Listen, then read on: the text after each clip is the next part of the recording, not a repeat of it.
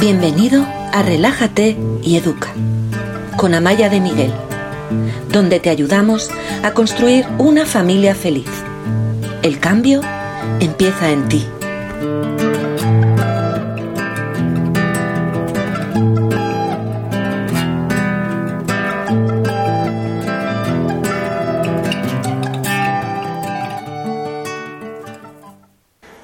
Os voy a contestar una pregunta que me habéis hecho muchas y que os preocupa mucho y lo entiendo porque a mí también, que es que vuestros hijos no juegan con otros niños en el cole, se ríen de ellos, se sienten rechazados, no tienen amigos, no están bien, lo pasan fatal.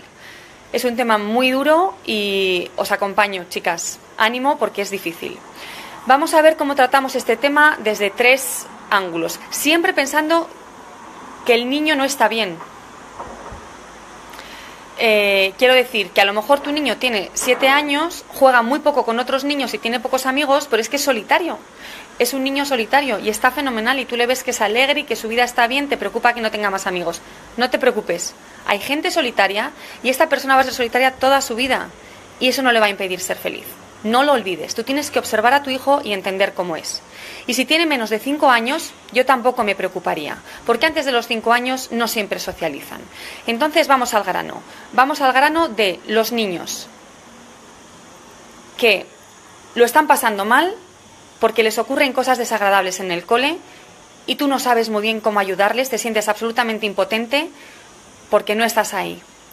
Vamos a ver qué podemos hacer. Vamos a abordar esto desde tres personas distintas. Vamos a ver cómo tienes que estar tú en esta situación, cómo tiene que estar tu hijo y qué puedes hacer con los profesores y con el, la estructura del cole. Primero, lo primero que vamos a ver es cómo tienes que estar tú. No culpabilices a tu hijo. Tú estás llena de ansiedad y yo lo entiendo. Cuando a mí me ha pasado o a mi hijo le ha pasado y yo tenía muchísima ansiedad y esa ansiedad se la transmitía a él. Es inevitable. ¿Cómo no se la vas a transmitir? Y a veces le culpabilizaba. Pues juega más. Pues dile a fulanito y a menganita que jueguen contigo. Pues búscate la vida. Bueno, no es tan fácil para ellos. No les culpabilices y no les responsabilices del problema. Otra cosa es que ellos no puedan eh, participar en la solución. Van a participar en la solución, pero no les haga sentirse culpables. Y la segunda cosa, tampoco les victimices. No puedes decirles, ay, pobrecito, pobrecito, qué malos son todos los demás. No. ¿Por qué no queremos hacer esto? Porque entonces tu hijo va a sentir que no tiene los recursos para solucionar ese problema. Entonces tú quieres que tu hijo sepa que, hay un problema, que está viviendo una situación que es un problema para él y que juntos vais a intentar solucionarlo. Y que tú vas a hacer todo lo posible para que tu hijo salga de esa situación. Para que esto sea posible tenéis que ser muy claros los dos hablando. Tú tienes que saber qué es lo que está ocurriendo exactamente en el colegio. Tienes que preguntarle, tienes que conseguir que te cuente y tienes que conseguir que sea capaz de transmitirte con el mayor detalle posible lo que está ocurriendo. A lo mejor para tu hijo es difícil porque es pequeño o porque le cuesta verbalizar sus emociones o porque no entiende exactamente lo que ocurre. A lo mejor te ayuda, sobre todo si es chiquitín, coger tres o cuatro muñecos. Pueden ser de Lego, de Playmobil, pueden ser peluches, muñecas. Y si no tienes nada de eso, que lo dudo, coges una servilleta y haces un nudo en una esquina y ahí ya tienes un muñeco. Coges cuatro y, y le dices a tu hijo, vamos a hablar de lo que está ocurriendo en el cole porque quiero entender por qué no estás contenta en el cole. Y vamos a estas tres niñas, y son las tres servilletas o, los tres peluches, están en el colegio. Y aquí hay otra niñita y la colocas separada. Y le vas a decir, estas tres niñas están jugando juntas. Se lo están pasando fenomenal. Están jugando al fútbol, están jugando con el barro, están haciendo una construcción de madera, están jugando con unos bebés. Y esta pobrecita es... Uy, lo he dicho mal, nada de pobrecita, no victimizamos. Y esta otra niña las está mirando. ¿Y qué pasa cuando quiere jugar con ellas? ¿Se va a atrever a decirles que quiere jugar? Y tu hija te va a decir, no, no se atreve. Bueno, pues yo la voy a acercar a ver qué ocurre. ¿Puedo jugar con vosotras? Y le preguntas a tu hija, ¿y qué le dicen las otras? Y poco a poco intentas reconstruir con tu hija o con tu hijo la situación que ella vive todos los días en el colegio. Y así entiendes un poco mejor lo que le pasa. Y lo vas a hacer con mucha calma y a su ritmo, porque te interesa que ella sea capaz de expresar cómo se está sintiendo, cuál es la dinámica que hay en el colegio y qué es lo que está ocurriendo. Si en ese proceso te das cuenta de que hay violencia, de que la están tratando mal, tienes que saber exactamente lo que ocurre. Se están riendo de ella. No la dejan jugar. Una mamá me decía, se ríen de ella porque tiene la camiseta con el logotipo del colegio mm, roto o desgastado y entonces no quieren jugar con ella. Lo vas apuntando porque quieres hablar con el profesor. Tú se lo vas a decir al profesor si hay casos de violencia y de rechazo. A mi hija le pasa esto y le ha pasado el lunes con esta niña, esta niña y esta niña. Y el martes con esta y con esta. Y esto es exactamente lo que han hecho y lo que le han dicho. El profesor es posible que no lo vea, pero tú le vas a decir, todos los días mi hija me lo está contando y le vas a decir exactamente lo que te está contando. Si hay un problema de rechazo, si por ejemplo por alguna razón no la integran en un juego, me decía una madre, a mi hijo no le dejan jugar al fútbol porque no sabe jugar bien. Y también me decía, su mejor amigo no le deja jugar en el equipo. Bueno, tiene un amigo, por lo menos, tiene un mejor amigo. No es que tu hijo no tenga amigos, tiene un amigo, pero no le quiere en el equipo porque es mal jugador de fútbol. A lo mejor tu hijo no puede jugar al fútbol en el colegio. A lo mejor se tiene que ir con otro grupo. Y ahí es cuando tienes que responsabilizar a tu hijo. Le tienes que decir cuál es el problema que hay que Pedro y Álvaro y María no me dejan jugar al fútbol. ¿Por qué no juegas a otra cosa? ¿Qué más niños hay en la clase? ¿Con quién puedes estar mejor? ¿Quién hace actividades donde sí te puedas integrar? A lo mejor es un niño y le va a ir mejor con las niñas. Atrévete a decírselo y que él se atreva a hacerlo. ¿Por qué no juegas con las niñas? A lo mejor es una niña y no le gustan los juegos de las niñas porque no le divierten. Lo que quiere es jugar con los chicos. ¿por qué no te vas a jugar con los chicos? A lo mejor con ellos estás mejor, o con este otro grupo, o con otro niño que hay solo en el colegio. Tienes que intentar averiguar a través de tu hijo cuál es la dinámica de la clase y ofrecerle alternativas. Y le tienes que responsabilizar de ello, aunque sea muy pequeño. Aunque sea pequeño, le tienes que decir, hoy quiero que juegues por lo menos con una persona del colegio, aunque sea un ratito corto. Vas a intentar jugar con una persona. Y si hay un grupo que se ríe de él, le tienes que decir, y que no sea ninguno de los que están en este grupo. Quiero que cuando hoy te recoja del colegio me des la buena noticia de que has jugado con una persona de fuera de ese grupo y que además te lo has pasado bien, aunque sea un ratito chiquitín. Se lo vas a decir. Y él, cuando le recojas, que no sienta que le estás juzgando, que no sienta que es una prueba, que no sienta que es un examen, pero cuando le recojas le vas a preguntar, ¿has conseguido jugar con una sola persona de otro grupo? Y él te dirá sí o no. Si te dice que no, ¿qué le vas a decir? Le vas a decir, mañana tenemos la oportunidad de hacerlo. Lo vamos a hacer todavía mejor. Mañana lo vas a conseguir, estoy segura. Y si no lo consigues mañana, será pasado. Refuerza a tu hijo. No le hagas sentirse vulnerable. No le hagas sentir que no tiene herramientas. Refuérzale. Y tampoco le hagas sentirse culpable. Vamos a volver al ejemplo del niño que no juega bien al fútbol y no le quieren. Apúntale a clases de fútbol.